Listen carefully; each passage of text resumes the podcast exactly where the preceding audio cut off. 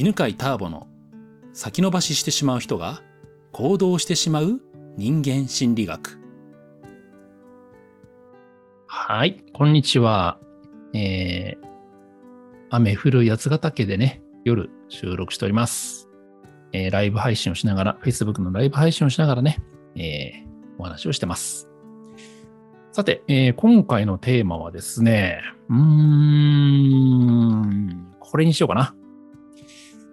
細江遥さんのポッドキャストに合っている質問なのか分かりませんが、ターボさんが思う女性性の上げ方、法則は教えてほしいです。お女性がキラキラするのはどんな時なのか具体的に知りたいです。よろしくお願いいたしますと。ね。はるちゃん今もね、聞い聞いてくれてるね。うん。まあじゃあちょっと話してみましょうかね。あんまり男性性とか女性性の話はね、しないよね。えーまあ、しない理由というのがあって、うーん、しない理由の一つは、あ、センターピースであんましないんだけど、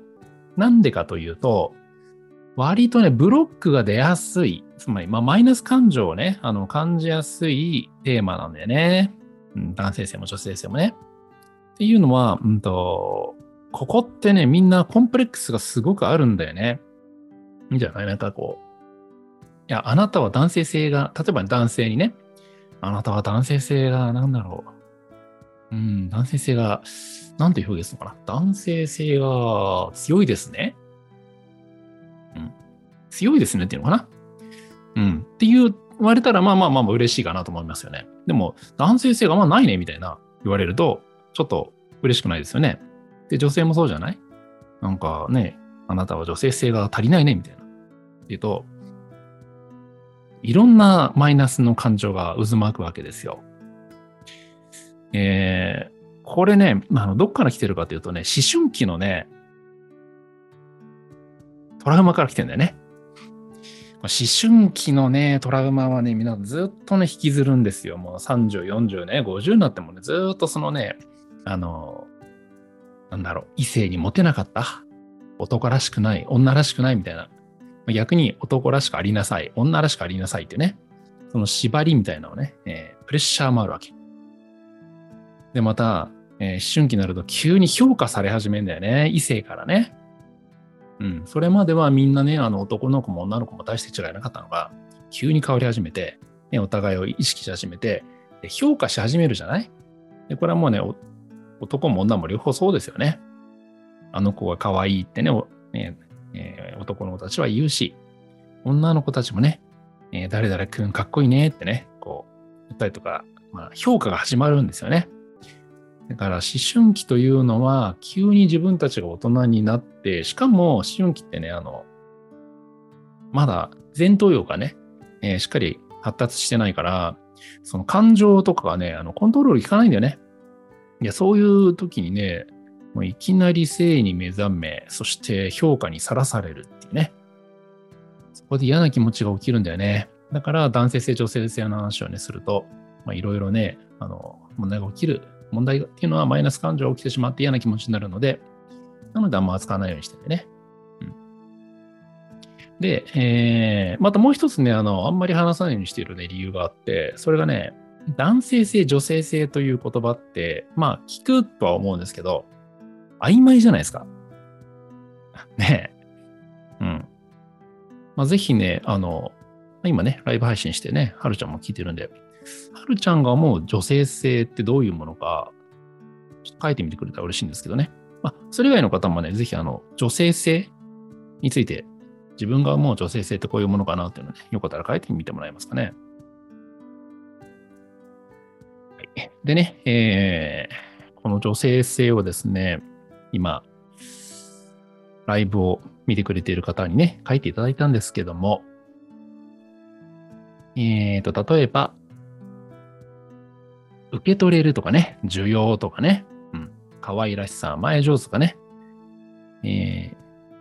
まあ女性性があれば色気があるとかね、うん、余裕がある、柔軟凛としている、生み、育む。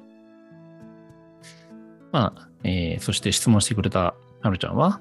えー女性としての自己肯定感みたいに思ってるわけですね。うん、いいね。自由奔放、可愛い守ってもらう、産む、育てる、群れる、柔らかさ、など。うん、皆さんありがとうございます。そう。えっ、とね、なんでね、あんま話さないかというと、えー今みたいになんかこう、ものすごい幅が広すぎて定義ができないから、だから扱わないっていうのがあるんだよね。うん。だからね、まあなんとなくのイメージでこう話していってもいいんだけど、そうするとね、うんとまあ、ちょっとね、あの、すごく犬飼いターボっぽい話をこれからするんですけど、えー本来この女性性とか男性性っていう話題を出すときっていうのは、まあ、若干スピリチュアル的な、うーん、イメージの世界、感覚の世界で話すじゃない？で、イメージの世界、感覚の話でするならば、なんか、本当あの、なん、例えば、まあ、試しにやってみようか。試しにやると、まあ、女性性というのは、まさに受け取るもので、それは女性器の形と全く全く同じです。で、それは、えーその受け取るというね、えーのが、マインドとしてもね、えー具現化したのが女性性です。で受け取るということはね、与えてくれる相手が必要ですので、その相手をね、与えたくなるような存在になるということ。それがね、女性性を高めるということなんですね。そして、与えた相手が、えー受け取ってる様子を見てね、与えてよかったというね、えー気持ちになるように、そんな喜びを表現するというのも女性性なんですよ。っていうような説明できるんだけど、これって、うん、まあ、それでなんとなくね、おーとかね、あ、なるほどとかなると思うんだけど、じゃあ再現性はどうですかっていうと、じゃあ、それをもっと高めるためにはとか、っていうと、ちょっと難しくなんだよね。うん。ということで、あの、いつもね、うん、なんかこういう、まあ、センターピースのようにね、あの階段ルートとか人間の成長っていうのを考えるときにね、やっぱり再現性っていうのをめっちゃ大事にしてるわけ。まあ、なんなんでかというと、うんとまあ、自分で考えるだけだったら別に再現性どうでもいいんだけど、うん、まあお金を払ってもらって、で、満足してもらうために、やっぱり変化とかね、成長をね、まあ、実感してもらったり、まあ、結果として出すために、やっぱり再現性大事だと思うんだよね。で、その再現性をね、あの、気づくためにね、その最初の定義がね、本当大事なんだよね。で、定義がほわんとしたまま話を進めると、ほわんとしたままの方法が生まれ、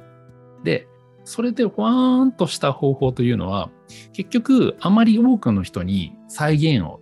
ね、あの、行き届かないわけ。なので、できるだけですね、あの、はっきりとしたね、えー定義をしようと思うんだよね。うん。っていう話だとね、もうラジオ飽きませんので、何の話をしようか。まあでもじゃあ、まあ、はるちゃんがね、せっかくね、えー女性としての自己肯定感っていうふうに言ってくれてるので、もうこれでいきましょうか。ねえーじゃあ、女性性とは、女性としての自己肯定感というふうにしましょう。うん、っていうことはね、えっ、と、男性としての自己肯定感と区別することが必要だよね。うん。じゃあ、だちょちょっとすいません。本当考えながら話してるんで、男性としての自己肯定感と女性としての自己肯定感って何が違うのかというと、まあ大きく分けると2つあるかなと思うのね。で、一つはやっぱり社会的に、社会の中で男とはこうあるべき、女とはこうあるべきってやっぱイメージがあるじゃない？で、それは、なんか社会の中でも期待されているし、自分も社会の中でやっぱそういう男性女性になりたいなっていうね、いうようなこう、イメージになってくると思うんでね。っていうのが1個目ね。社会のイメージ。あともう一つは、やっぱりなんで男性女性って分かれてるかというと、それって、あの、子供を産み育てるためだと思うわけ。ねえだから男性器と女性器、その違いだと思うんだよね。まあ、精子と、えー卵子、そして、えー子宮があるってね。うん。っていうことはね、えー女性としての自己肯定感って言った場合に、うーん、まあセンターピースではね、自己肯定感って結果とか成績とかは関係なく、自分自身の内面の思いとかをさ、肯定するのを自己肯定感って呼んでいるんだよね。うん。まあ、そのね、自己肯定感の、まあ、定義にするならば、女性としての自己肯定感というのは、うーん、だかなか役割をうまく果たせているではなく、やっぱその男としての機能、女としての機能を自分で認めるってことなんじゃないかなと思いますね。うん。だからつまり、えー、男は精子が作れる、女は卵子が作れるみたいな、うん、ところになるかな。で、あとは、まあ、そこから来る、うーん、なんか、まあ、抽象的なこんな話になってくるんだけど、まあ、自分から動けるか、その、環境に適応できるか、みたいな、っていうとこになってくるかな。うん。いや、もうね、このテーマはね、あの、えー、うまく話せません。話せないわ。なのですいませんね。こういう時もありますね。えー、ということで、えーまあ、一応ね、これね、ポッドキャストなんでね、あの、話まとめておきましょうか。えー、女性性としての、女性性の高め方は、えー、犬飼ターボはわかりません。はい。で、えー、で、まあ、こういうこともあると。いうことですね。で、まあ、女性性という話をしながらね、あの、あ、ターボさんってこういうふうに何かこう、何かを高めるとかっていうものの考え方は、うんと、まず定義からしっかりするんだなというのが分かっていただけたらいいんじゃないかなと思います。はい。で、まあ、もしね、あのー、最初のなんか感覚的なイメージ的なやつ？でも、あの、